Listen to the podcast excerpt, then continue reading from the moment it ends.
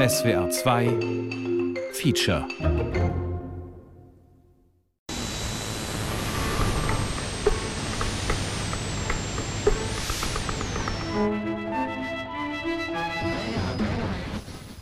Lost in Music, die Cornel Kiriak Story. Ein Feature von Patrick Banusch.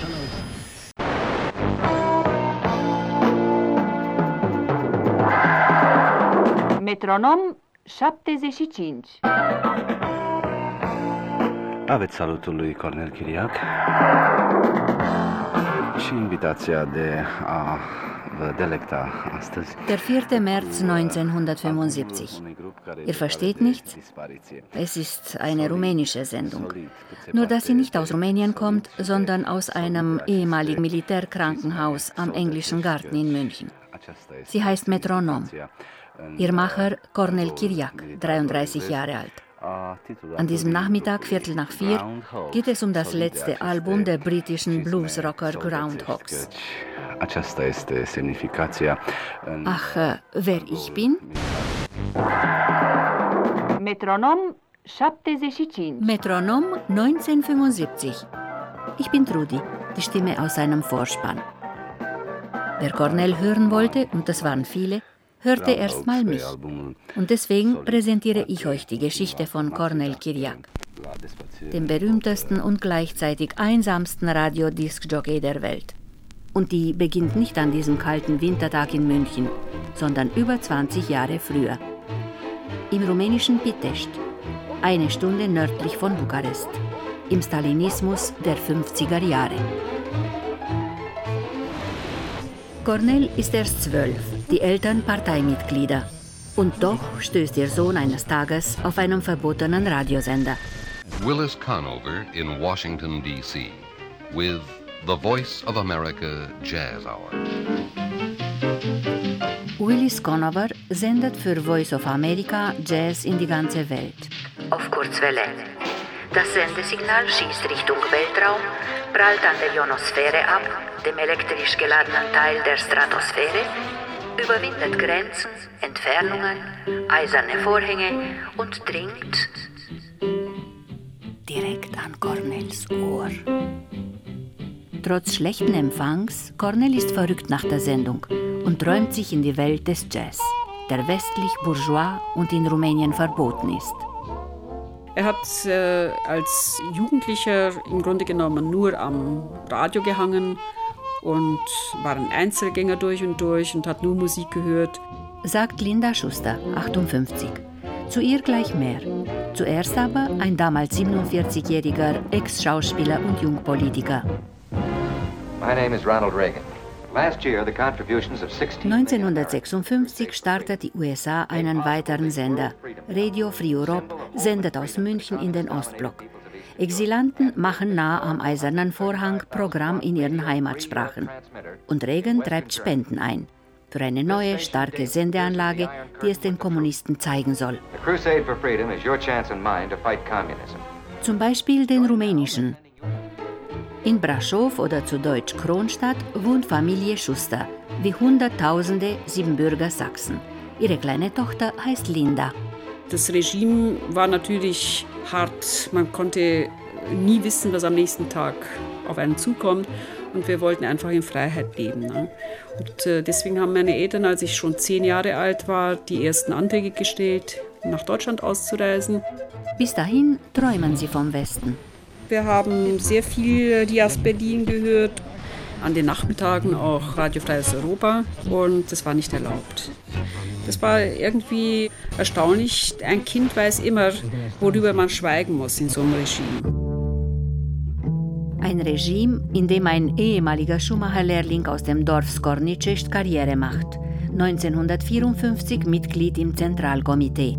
Ab 55 im Politbüro zuständig für Organisation und Kader. Sein Name Nicolae Ceausescu, Mitte 30 und Ziehsohn von Staatschef Gheorghiu Desch. Die 60er Jahre. Der Stalinismus scheint vorbei. Das Jazzverbot fällt. Cornell, jetzt 19, gibt seine eigene kleine Zeitschrift heraus, handgeschrieben. Seine Abonnenten drei Musiker aus Bukarest. Johnny Raducanu, wir hören gerade seine Big Band, besucht ihn und ist begeistert von dem schlachsigen Jungen. Spricht der über Jazz, fangen seine Augen zu glänzen an. So einer gehört nach Bukarest. Întâlnire cu jazzul. Prezintă Cornel Chiriac. Ab 63 moderiert Cornel die ersten Jazz-Sendungen im rumänischen Nachkriegsradio. Er schreibt ein Buch über Louis Armstrong, baut den osteuropäischen Jazzverband mit auf und abends hält er in überfüllten Studentenclubs Vorlesungen mit Plattenspieler. Es war eine sehr intensive Zeit, aber sie war auch zugleich, weil das Schwert des Kommunismus immer über seinem Kopf hing, war es auch immer eine gefährliche Zeit. Der ganze staatliche Rundfunk ist voller Apparatschicks. Der langhaarige Cornell bekommt kein Honorar, weil er nicht morgens um acht abstempelt. Dass er ganze Nächte durcharbeitet, interessiert niemanden. Die herumlungernden Aufpasser der Kommunistischen Partei begrüßt er immer so. Na, was bewacht ihr Schönes? Das Mittelmaß? Dafür landet man leicht im Gefängnis.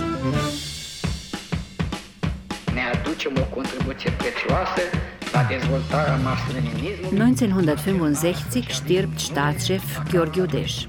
Der neue Generalsekretär der KP heißt Ceausescu. Ein Modernisierer, ein Reformer, jedenfalls stottert er und ist seiner eigenen Muttersprache kaum mächtig. Beeinflusst von der Beatmusik und der amerikanischen Hippie-Bewegung blüht etwas ganz Neues in Bukarest auf: Rock. Wieder mittendrin Cornel Kiriak. Hier die Band Mondial mit Primavera. Bricht eine Art Tauwetter aus?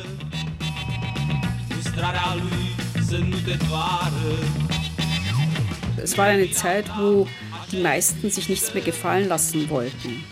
Man spürte aber nicht, dass. Wir haben damals nie die Hoffnung gehabt, dass sich was ändert.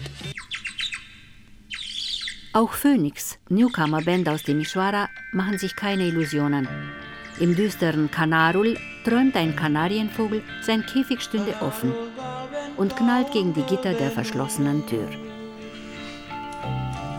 Trotzdem, Cornell, jetzt 26, und sein Redaktionskollege Geo nutzen die Gunst der Stunde und ergattern einen Sendeplatz für die erste Pop-Rock-Sendung in der Geschichte Rumäniens. Aber ihnen fällt kein Titel ein. Geo übt erstmal Sportpistole.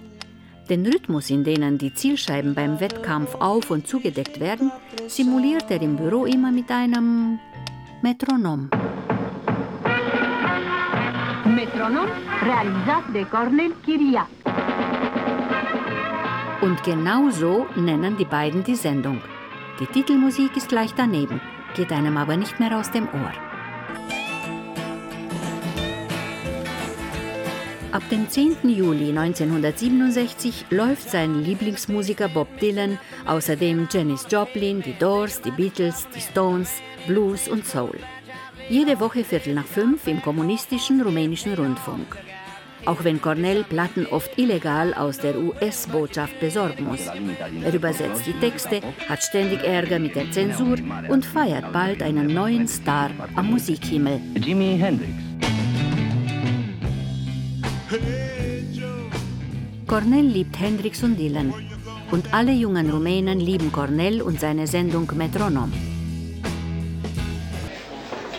Emil Hidos, heute 58, damals 17 und Kellner im Bistritz. Er feiert gerne und hat wegen zu langer Haare Ärger mit der Polizei. Also ich war äh, eigentlich Elvis-Fan, Beatles-Fan, Rolling Stones-Fan, also ganz von Anfang. Und so etwas von der Radio Romania hast du nie äh, gehört. Jetzt schon. Alle Jungs von meinem Kreis zwischen 17 und 19 Uhr, alle heim zu hören Metronom. Das kann ich 100% sagen, hat unsere Augen geöffnet. Wir haben viel, viel anders äh, gesehen, unser Leben und äh, der Unterschied zwischen Kommunismus und Freiheit. Linda Schuster ist jetzt 18 und in Jasch im Nordosten des Landes. Im überbelegten Studentenheim der Fakultät für Germanistik kennt man nur ein Thema. Was man als Regime kritisch betrachtet hat, waren eben die Texte der Musiker, also die Musik selber, nicht die Moderation von Cornel Kiriak. Er hat sich natürlich in einem bestimmten Rahmen bewegt, um nicht eingesperrt zu werden. Aber er hat immer den Weg gefunden, seine Gedanken so rüberzubringen, dass man äh, als Zuhörer wusste, was er eigentlich meint. Nämlich Freiheit. Anfang 68 in Jasch. Am Nachmittag ist mir ein junger Mann über den Weg gelaufen. Da wusste ich, diesen habe ich noch nie gesehen in dieser Studentenstadt. So ein Schnauzer und hatte längeres Haar als so die meisten hatten. Man durfte ja damals auch keine langen Haare tragen. Und war sehr schlank und eine interessante Erscheinung. Abends sieht Linda den Mann wieder. Die Stimme, die eine ganze Generation begeistert, steht beim Nationalen Studentischen Musikwettbewerb als Jurypräsident auf der Bühne. Und Sieger sind Phoenix mit ihren mutig offenen Texten. Diesen Sommer kommt Metronom wegen des großen Erfolgs täglich, live aus einem Ferienhotel in Mamaya am Schwarzen Meer. Emil Hidos, 18 aus Bistritz, kellnert in den Ferien hier und gesellt sich abends zu Cornell und seiner Entourage. Er nach der Sendung, ich nach der Arbeit. Wir haben alle zusammen unter dem äh, Hotel Flora getroffen und getrunken und geredet, alle möglichen bis um 5 oder 6 Uhr früh. Sehr stolz, da kann ich zwei Meter oder ein Meter von der Cornell zu stehen. Der Hoteldirektor ist wie damals üblich Securitate Spitzel. Der war immer an unserer Nähe am Abend. Der wollte auch hören, was wir reden. Cornell geht zum Direktor und lässt seine Hose runter. Er hat gesagt, wenn willst du etwas hören, dann kannst du mich meinen Arsch hören. Also er war da ein, ein Riesencharakter und einen Riesenmut gehabt. Er wollte seine Meinung, er hat gesagt, scheißegal, was ist passiert, ich sage meine Meinung. Meinungsfreiheit wollen auch die Tschechen. Dubček reformiert das Land Richtung Sozialdemokratie. Am 21. August 68 walzen die Sowjets den Prager Frühling nieder. Nur einer macht überraschend nicht mit. Nicolae Ceausescu. Er verurteilt den Einmarsch sogar öffentlich. Nicht, dass er für Demokratie wäre. Er hat Angst, der Nächste auf der Liste der Russen zu sein und verstärkt den innenpolitischen Druck. Liberalisierung in Kultur und Gesellschaft muss aufhören. Das könnte die Sowjets provozieren. Zurück in seinem Büro im Bukarester Funkhaus findet Cornell zwei Dinge vor. Eine Einladung zum Kongress des Osteuropäischen Jazzverbands, Ort Bratislava CSSR. Er beantragt eine Genehmigung zur Teilnahme. Ohne bekommt man keinen Reisepass. Und noch etwas ist neu. Ab sofort weniger kritische Texte, weniger amerikanische Musik. Jeder Song ist der Zensur vorzulegen, bevor er gesendet wird. Cornell bekommt große Lust zu provozieren. Anfang 69 geht er aufs Ganze, vor Millionen Metronomhörern. Heimlich tauscht er im Studio das vom Zensor genehmigte Musikband aus. Und so läuft folgender Song.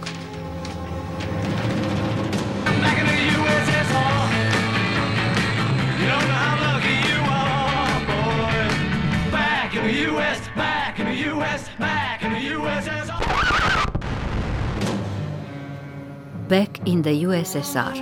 You don't know how lucky you are. Nach Niederschlagung des Prager Frühlings. Im Rundfunk eines Landes, das sich wieder Richtung Stalinismus bewegt. Metronom wird sofort abgesetzt. Und der Kommentar? Gar nichts. Der war absolut tot. In der Zeit, also wenn Metronom war bei Radio Romania, da war eine andere Sendung. Absolut keine Erklärung. Wir sind in Urlaub oder gar absolut kein nichts.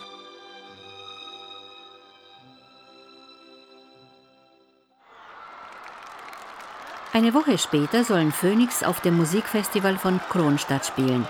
Aber Beamte des Kulturministeriums halten die Band in einem Bukarester Hotel fest. Cornell fährt nach Kronstadt und verlangt wütend von der Festivalleitung, Flagge zu zeigen. Doch die knicken vor der Staatsmacht ein und sagen den Auftritt der kritischen Band ab. Cornell betrinkt sich, zündet den Vorhang in seinem Hotelzimmer an und fährt zurück nach Bukarest. Er ist zwar seine Sendung Metronom los, aber immer noch Jazzredakteur. In seinem Büro trudelt ein Schreiben ein. Die Genehmigung zur Teilnahme am Jazzkongress in der Tschechei. In dem Standardformular ist bei Zielort mit Kugelschreiber eingetragen Bratislava, CSSR. Damit kann er zum Passamt. Stattdessen marschiert er nachts zu Freunden ins Atelier des berühmten Grafikers Sika Baroi.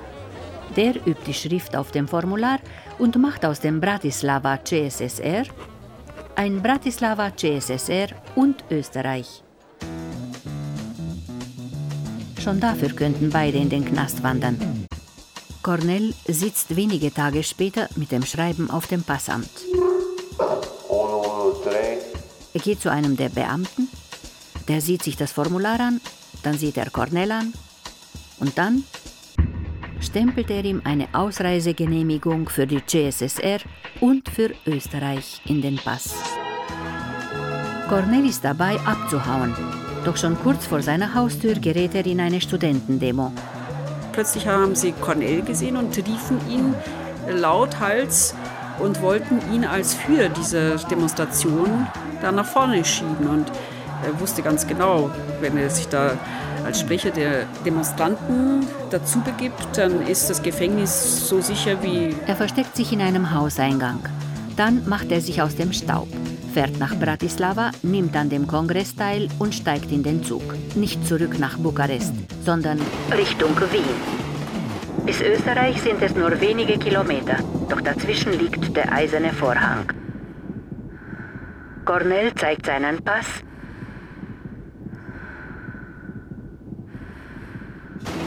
und kommt anstandslos durch.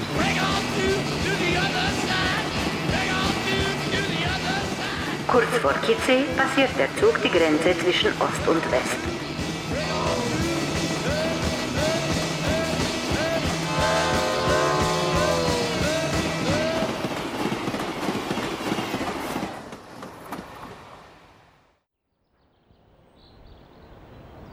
März 1969, Englischer Garten München. Der US-Sender Radio Freies Europa. Ein langer weißer Klotz. Früher ein Militärkrankenhaus. Für die deutsche Linke vom CIA bezahlte Provokateure. Für die kommunistischen Regime Faschisten. Für die Hörer hinter dem eisernen Vorhang Helden. Die Sendeanlage, für die Ronald Reagan gesammelt hat, läuft mit voller Kraft und überträgt in 21 Sprachen. Darunter Polnisch, Russisch, Ungarisch, Bulgarisch, Tschechisch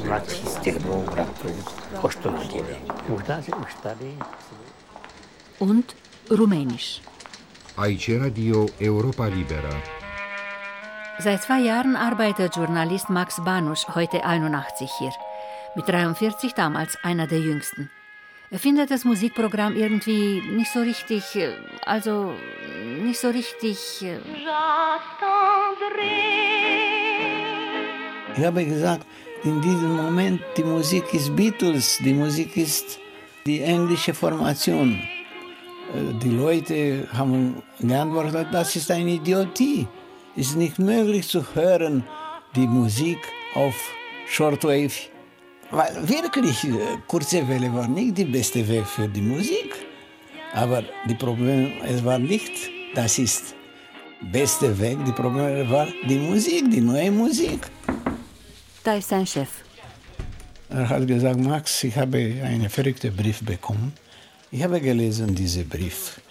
Der junge Mann, ein Unbekannter für mich, er hat geschrieben, dass äh, wir haben in diesem Radio keine Programme für junge Leute. Wir sind Analphabeten, er hat geschrieben mit äh, nicht sehr freundlichen Wörtern. Und er ist äh, einverstanden zu kommen und zu machen für uns ein wirkliches Programm für junge Leute.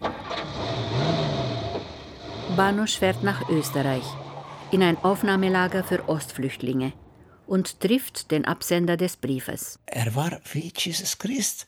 Sein Haar, seine Figur, Es war für mich ein absolut totale, totale Junge mit Talent. Und ich habe gehört, wie gute Radiostimme hat dieser junge Mann. Hat mir gesagt, dass er hat ein Programm Metronom sehr berühmt und er möchte diese Metronom zu machen in unserem Radio. Er soll ihn sofort nach München schaffen.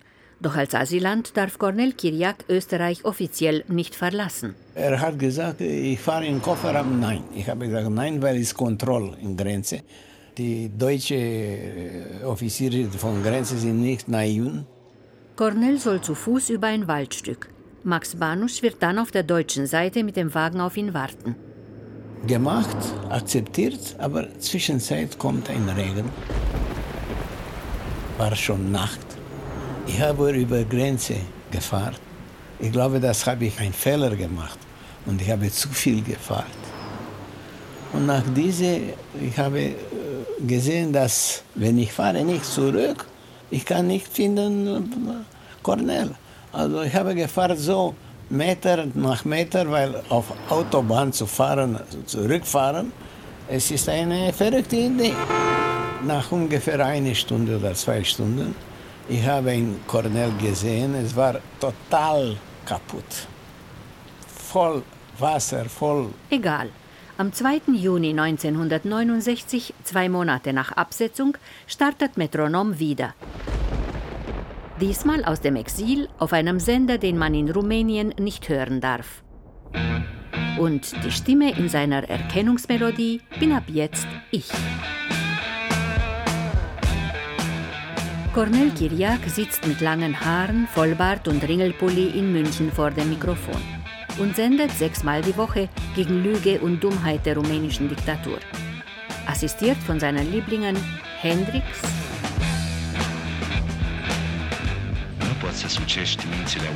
Nur eines kann Menschen wirklich manipulieren.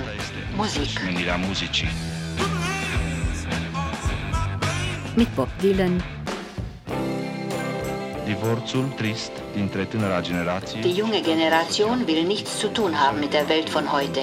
dorit. Once upon a time you dressed so fine, threw the bumps of dime in your prime. und den Beatles. Then you Dorim o schimbare în favoarea Wir brauchen endlich Liebe, Wahrheit und Gerechtigkeit. adevărului și a dreptății. say you want a revolution. Das war ja wie ein Lauffeuer durchs Land gezogen, dass äh, Cornel Kiriak geflüchtet war und beim Radio Freies Europa die Sendung weiter moderierte. Der Empfang war miserabel, trotzdem wir waren total begeistert, weil hier der Cornell könnte frei reden. Er kann frei reden, aber seine Hörer und Fans sind in der rumänischen Diktatur eingesperrt. Wie der Kanarienvogel bei Phoenix. Liberalisierung und Freiheit war ein naiver Traum. Die Wahrheit sind Gitterstäbe. Er hat so gesprochen, dass jeder hat verstanden, dass er ist sein Freund. Er liebt seine Zuhörer. Er glaubt in seine Zuhörer. Und das ohne Zuhörer, er existiert nicht. Am Mikrofon war er wie in Trance und er hatte auch etwas von einem Priester, muss ich sagen. In dem Moment, das war die Licht live. Die Stimme des Cornel war anders. In dem Moment, es war eine andere Welt. Es war eine Welt so im Kosmos. Trotzdem, sein Programm war ein politisches Programm mit einer freundlichen Aggressivität. Doch kommt seine Kritik 1200 Kilometer entfernt in Rumänien an? Radiofreies Europa ist verboten. Sie kommt an, zum Beispiel bei Emil Chidos. Ich habe ein Radio und so ein mit Batterie gehabt, am Schulter äh, gehalten und äh, laut Free Europa. An die Straße. Und da habe ich sofort gesehen, zwei Autos sind neben mir gestanden. Das waren drei Leute und hat zu mir gesagt, das ist das erste Mal, wenn noch einmal sehe ich dich mit dem Radio und so laut, dann gehst du ins Gefängnis. Doch Emil hört weiter. Also in meinem Kopf war so an die Zeit. Er kämpft für uns und wenn er kämpft für uns, wir müssen auch kämpfen. Und sie sollen ihm schreiben, fordert Cornell von seinen Fans. Ich habe bekommen in zehn Wochen äh, acht Briefe und ich war äh, fantastisch, ein Kampion. Er hat bekommen 800 Briefe. In diesem Moment wir haben gesehen, was für Impact hat Cornel Kiriaka mit der jungen Generation von Rumänien. Aber was schreiben die Hörer? Über Musik, aber nicht nur über Musik. Jeder Brief war, sagt man, 30 Prozent politische Geschichte. Alles, was passiert im Gefängnis, alles, was ist passiert in Schule, alles, was ist passiert. Emil hört, wie Cornell so einen regimekritischen Brief in Metronom vorliest. Und dann äh, habe ich gesagt, ja gut, wenn der junge Mann hat Mut gehabt, so etwas zu schreiben und in Öffentlichkeit zu sagen, das kann ich auch. Da habe ich geschrieben und ich habe alles über unsere Jungs von Bistritz erklärt. Schlägerei von der Polizei, wir dürfen keine lange Haare, wir dürfen kein äh, Zusammentreffen. Sechs Briefe, einen davon zusammen mit seinem Freund Paul. Ich war sehr naiv an die Zeit. Am ersten Brief habe ich, äh, die einzige, was wusste ich, ich darf nicht meinen Namen. Ich habe unterschreiben mit Brian Jones, ohne Adresse, ohne nichts. Da war mein Lieblings von den Rolling Stones. Ich habe dann Postkasten geschickt, habe ich gewartet.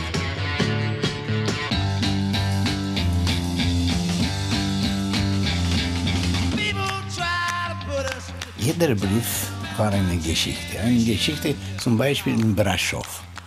Aber diese Geschichte von Braschow, wer hat er gelesen? Schon die Leute von Nordrumänien, schon die jungen Leute in Bukarest haben gehört. Und sofort haben gekommen andere Briefe, das haben gesagt, auch in unserer Stadt.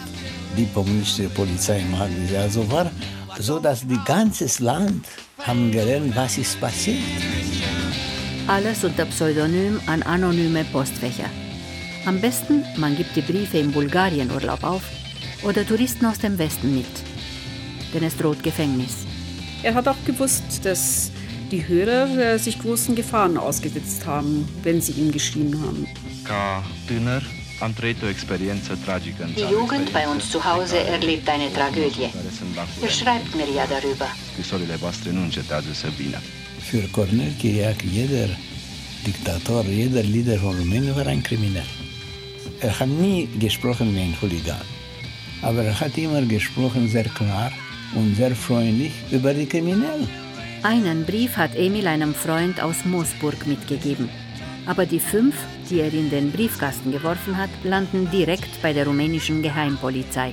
Die Securitate an die Zeit hat gesucht äh, einen Brian Jones. Der eine, was Arbeit nickt und äh, was ist äh, Hooligan oder so etwas. Und ich war gegen, ich war das beste Kenner von den Bistritz. Ich war ein ganz normaler junger Mann. Der Brian Jones aus Bistritz hat Glück. Er wird nicht erwischt, sondern zum Wehrdienst eingezogen. Der Brief, den er einem Freund aus Moosburg mitgegeben hatte, wird tatsächlich in Metronom vorgelesen. Doch Emil verpasst die Sendung. Gab es in der Kaserne kein Radio? Nee, nur interne Radio. Also Militärsender. Aber Privatradios waren erlaubt? Ja, aber ich hatte Angst gehabt.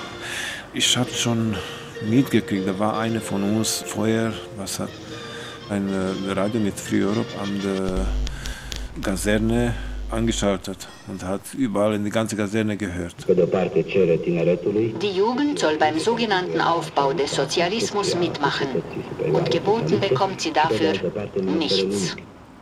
Die Folge? Der Kamerad wird von der Polizei verprügelt und landet in der Psychiatrie. Ich war mutig, aber nicht so extrem mutig. Sehnsucht nach der Lieblingssendung? Ja. Für mich war, eine Schule, wo habe ich meinen Charakter geschleift. Ich wusste, da muss ich noch mal etwas lernen. Cornell lernt auch dazu. Auf seiner ersten Dienstreise kühlt seine naive Amerikaliebe ab. Er war 1969 auch dabei in Woodstock. Und das war natürlich für jemanden, der aus dem Ostblock kam, nicht verständlich, dass jemand sich mit Drogen so zudröhnen konnte. Die westliche Jugend fühlt sich genauso betrogen wie die rumänische. Und Cornell teilt jetzt nach allen Seiten aus. Ihr werdet die Munition des Bösen verschrotten, egal ob kapitalistische oder kommunistische.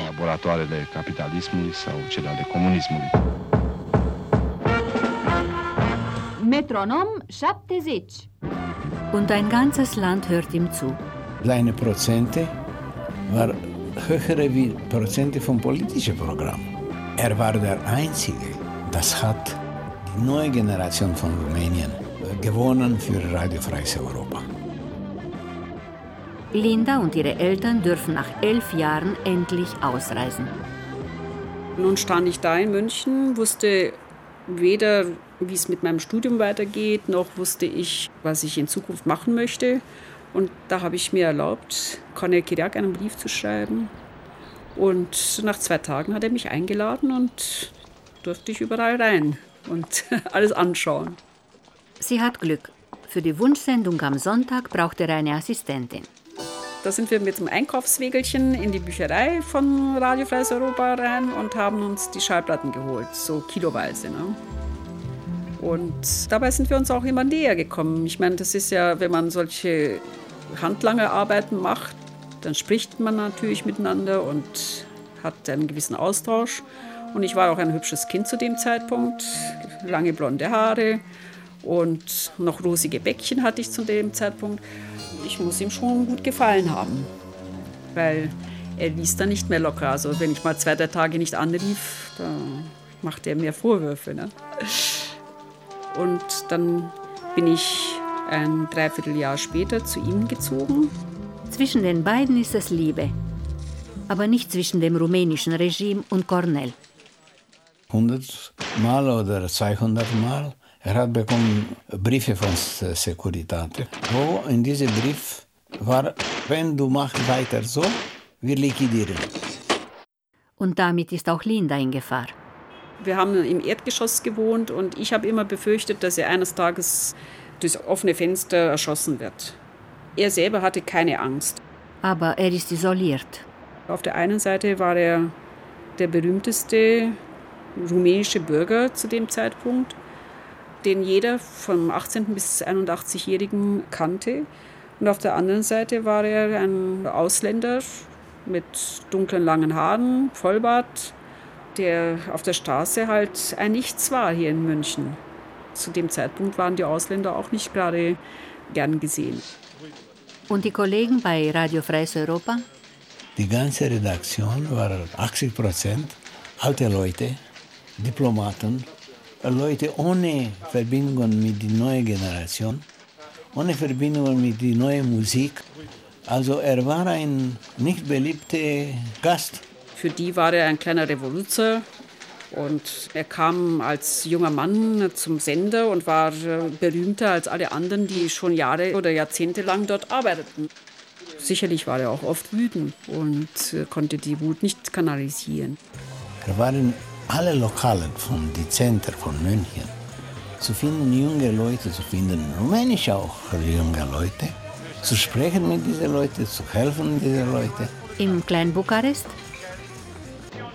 Oder der Altschwabinger Kneipe eines rumänischen Zirkusartisten? Sicher, das war ja auch immer eine Flucht, das Ausgehen. Und Seine Sehnsucht von Rumänien war stark. Und jeder weiß, dass wenn du hast Sehnsucht nach deinem Land, du beginnst ein bisschen zu trinken. Weil wenn du trinkst, du kannst träumen. Conny hat sehr viel geraucht und auch getrunken, aber nicht mehr als seine jugendlichen Freunde. In Musikerkreisen wird halt getrunken. Er hat gelebt in sein Studio und zu Hause in sein Heimweh. Sein Leben, sein Herz war in Rumänien. Dadurch hat er auch große Schwierigkeiten gehabt, Deutsch zu lernen. Er war auch in Deutschland nicht glücklich. Er ist 29, aber ganz anders als die westdeutsche Jugend um ihn herum. Regretabil să constați orientarea stângistă a acestui tineret. Schade, Sie sind links und haben doch keine Ahnung von der Realität in Osteuropa. Țărilor estice. Emil zum Beispiel sitzt gerade in der Kaserne und soll für den Kommandanten per Hand ein Heft kopieren. Und einmal da kommt ein Soldat von dem Tor und äh, sagt mir, du Emil, jemand von Bistritz sucht dich. Gehe ich ran am Tor.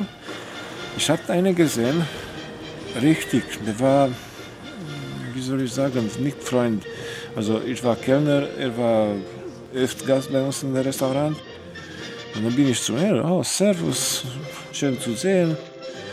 Er hat gesagt, äh, tut mir leid, ich bin offiziell hier. Ich war total paff, so wie ein Fisch, keine Luft mehr gehabt. Und da hat mich eingeladen bei der Kommandant im Büro und hat äh, gesagt, schau mal, hast du ein paar Briefe geschrieben an äh, Cornel Kiriak? Ich nicht. Da war Fotokopie von fünf Stück. Daneben das Heft, das er abgeschrieben hatte. Eine Falle. Schau mal, das ist deine Schrift. Ja, was soll ich mal sagen? Ja, ja gut, Name von der Gesetz bist du verhaftet. Man bringt ihn weg, ihn und Paul Karol. Einen der Briefe hatten sie zusammengeschrieben. Hatten uns alle beide nach Bistritz, mein Sekuritate im Keller. Und hat mich äh, über drei Wochen hat mich geschlagen. Am Früh, am Mittag, am Abend und am Nacht auch. Also hat mich nie geschlafen zu lassen. Mein Wunsch war nur zu schlafen, nicht äh, essen oder so etwas, nur zu schlafen. September 1970. Er war sehr müde, nahm Schlaftabletten, neun Stück, und die beendeten sein Leben. Der Tod von Jimi Hendrix war für ihn und natürlich auch für die meisten Zuhörer ein großer Schlag und da hat er auch geweint. Er war wie ein Vater, wenn verliert sein Sohn. Und er hat gesagt, alle Schüler, alle Studenten muss kommen mit ein schwarzes Band in die Schule. Tausende, schon Tausende von Schülern sind gekommen mit ein schwarzes Band. Und auch als Janis Joplin starb, war er sehr berührt.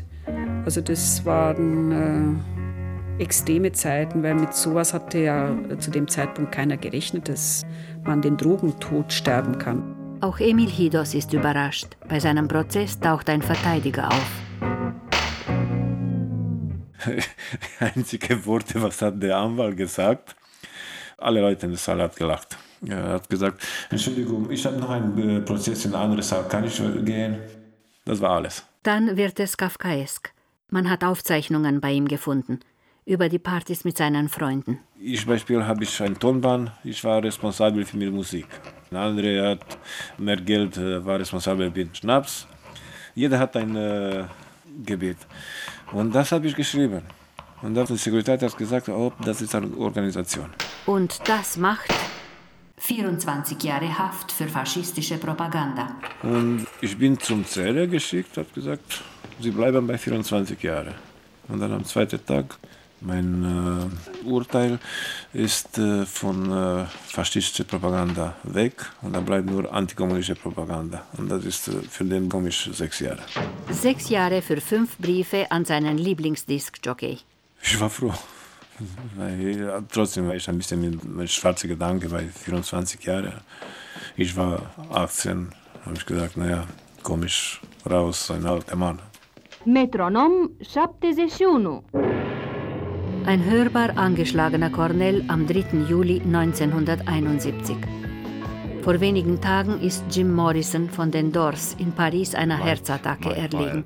Primul succes care a răspândit numele grupului The Doors în întreaga lume. Was hört man da im Hintergrund? Regretatul Jim Morrison la Orgel, Pian.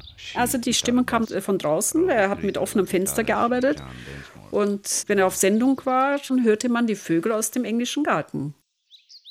Manche sind frei, andere eingesperrt im Käfig. Was glaubst du? hat er gefragt, wenn ich reise nach Rumänien.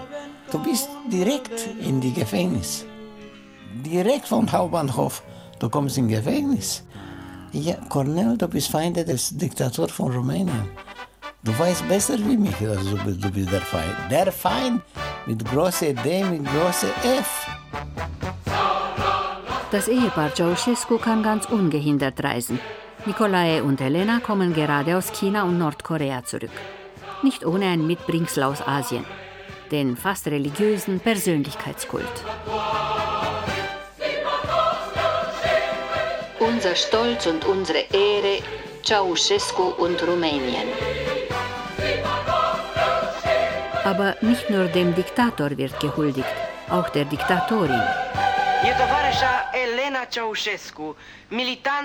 Sie ist mit 13 von der Schule abgegangen, aber Kinder preisen sie in Gedichten als große Wissenschaftlerin und legendäre Heldin. Im Exil klingt Poesie anders. irgendwie melancholischer. Er sprach ziemlich gut Englisch und hatte auch äh, aus dem Englischen eben ganz toll übersetzt, also sehr, sehr poetisch. Zum Beispiel einen Song der Folksängerin Melanie. Das berührend traurige Lied eines verlassenen Mädchens, Stars Up There. There should be stars up there. Trebuie să fie stele acolo sus, iar tu trebuie să stai lipit de mine, așa cum era odată. Cornel weiß, wie sich Einsamkeit anfühlt. Linda beginnt als Lehrerin zu arbeiten. Ich hatte dann 1973 auch meine erste Dienststelle im Spessart angetreten äh, und war dann plötzlich 350 Kilometer von München entfernt. Und war absolut ein schlechtes Leben für Corner in dieser Zeit. Ein schlechtes Leben. Auch wenn hat er ein bisschen zu viel getrunken.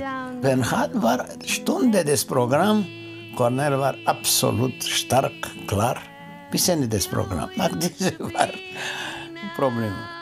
Cornel ist alleine und weit weg im Gefängnis sitzt sein seltsamster Fanclub. Wir waren schon sechs oder sieben. Alle mit den Briefen von Cornel Kiriak. Ein äh, von Braschow und dann war eine von Trgovište. Da war ein äh, Mann mit Brille, mit ganz dicke Brille, Kodrian. Und dann war ich und äh, Paul Karol von Bistritz. Da war eine von Bayer Mare und da war eine von äh, Moldawien, von Jasch. Von jede zwei, drei Kreise von Rumänien hat ein junger Mann genommen, so, weil die anderen ein bisschen Angst haben, nicht mehr zu schreiben. Beim Hofgang erzählen sie sich alte Sendungen. Und ihr Idol Cornel Kiriak ist bald nicht mehr allein. Metronom 74. Linda kommt zurück. Die beiden spazieren durch Schwabing und schmieden Pläne. La microfon Cornel Chiriac pentru a vă prezenta încă o emisiune din cea de-a patra și ultima parte. Schöne Ringe gesehen, Platinringe und die hatte Cornel dann besorgt und wir haben uns dann verlobt. Ja, war lustig. 1974. Das Ceausescu-System ist endgültig verankert. Der Kondukator lässt sich ein goldenes Zepter überreichen und ist nun erster Präsident in der Geschichte Rumäniens. Den Mut hat er nie verloren. Er hat auch nicht gegen das Regime gekämpft, sondern er hat versucht, das Bewusstsein der Menschen zu ändern und ihnen auch Trost zu spenden, weil er ja ganz genau wusste, dass die einfach Gefangene waren. Ne? Aber er war sicher, dass kommt ein Tag, wenn die, die ganze Sache kommt kaputt und kann er zurück nach Rumänien. Das sagt er auch seinen Studiogästen von Soft Machine, deren Caroline wir gerade hören. I see. Well, let's hope that it will be uh, uh, one day the uh, chance for you to play there.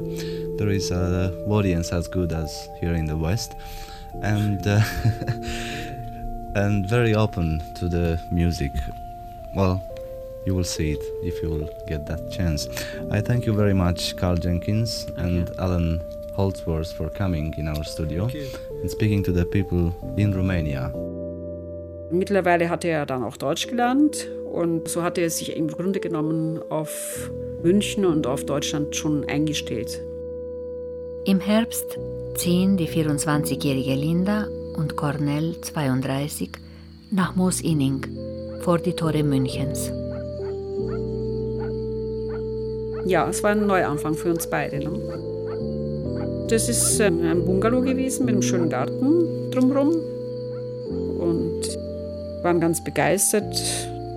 Haben uns auch gleich mal ein paar Sträucher gekauft und haben im Garten angefangen rumzugraben. Aber dann kam ja der Winter.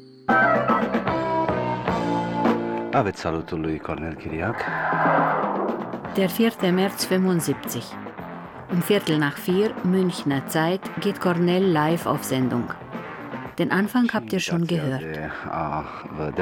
Und um 17 Uhr ist sie vorbei.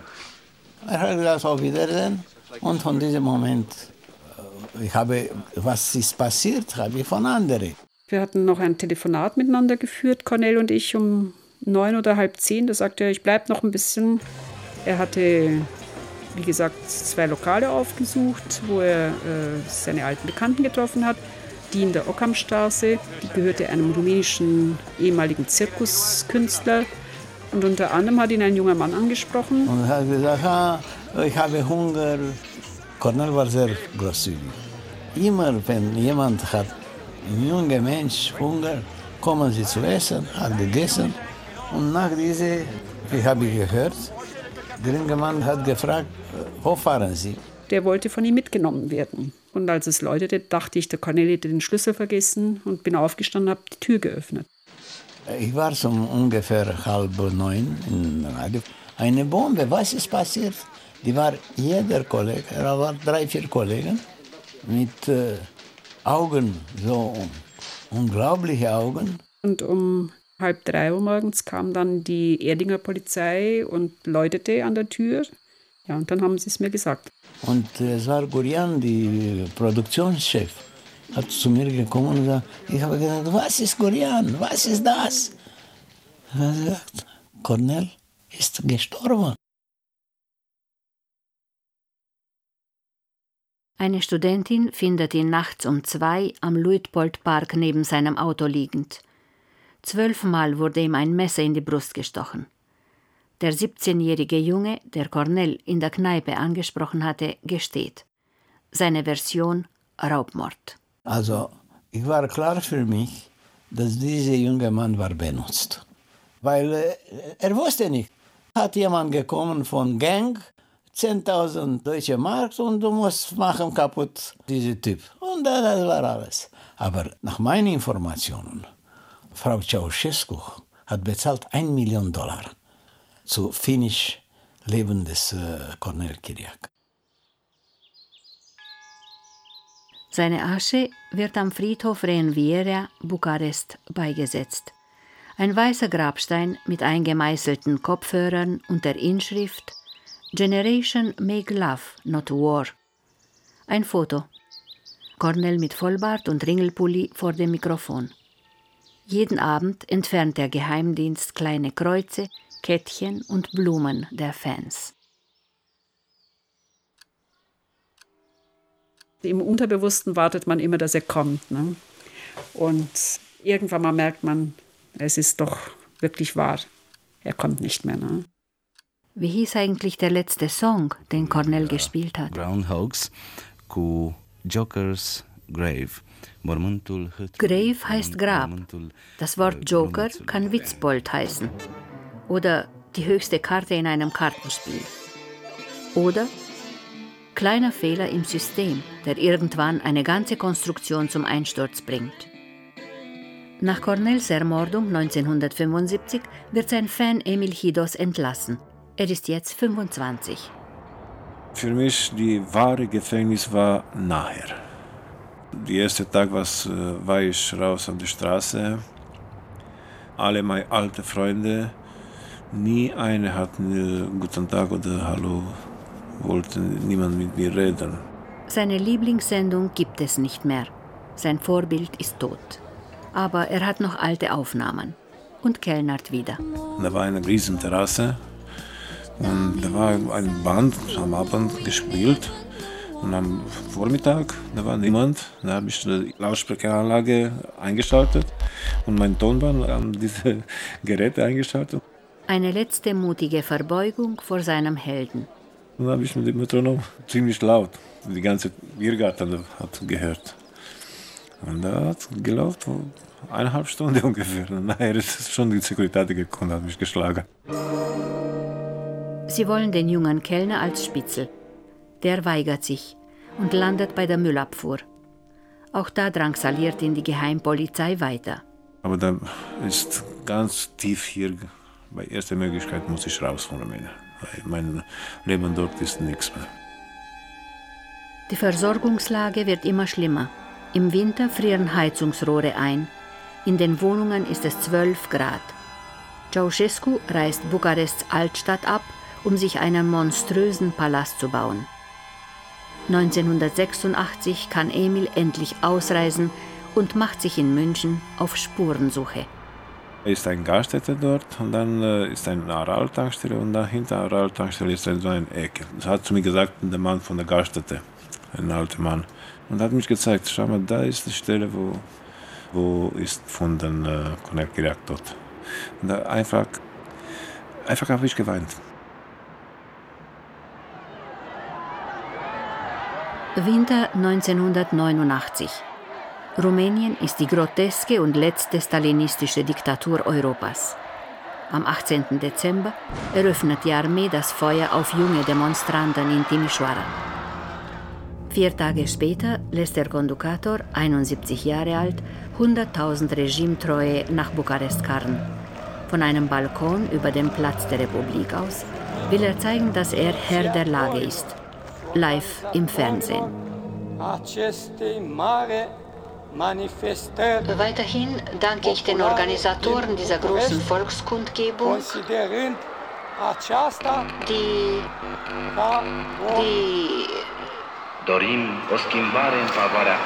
wir brauchen endlich Liebe, Wahrheit und Gerechtigkeit.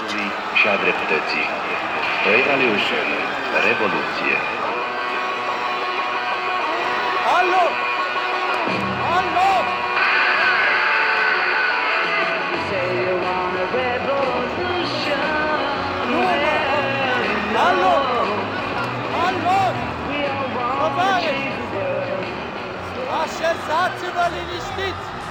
Gut, es hat nicht wirklich jemand Cornels Metronom aufgelegt, wie Emil auf der Restaurantterrasse. Aber die Revolution kommt auch so.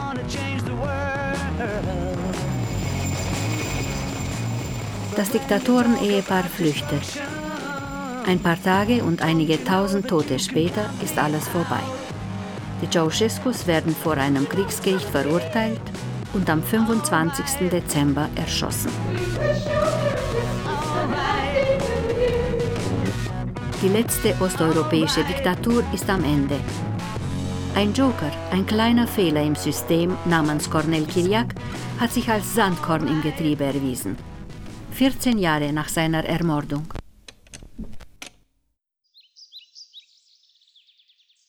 Bis heute erinnert kein Denkmal, kein Platz und keine Straße an Cornel Kiriak, den berühmtesten und gleichzeitig einsamsten Radiodiskjockey der Welt. Nicht in Rumänien, nicht in Deutschland. Das war Lost in Music, die Cornel Kiriak Story. Mit Cornel Kiriak, Linda Schuster, Emil Hidos, mir, Trudi Dumitrescu, Jimi Hendrix, den Ceausescus und vielen anderen. In Memoriam Max Banusch, Technik Daniel Seiler, Regie Patrick Banusch, Redaktion Wolfram Wessels. Eine Produktion des Südwestrundfunks mit dem Westdeutschen Rundfunk und dem Bayerischen Rundfunk 2008.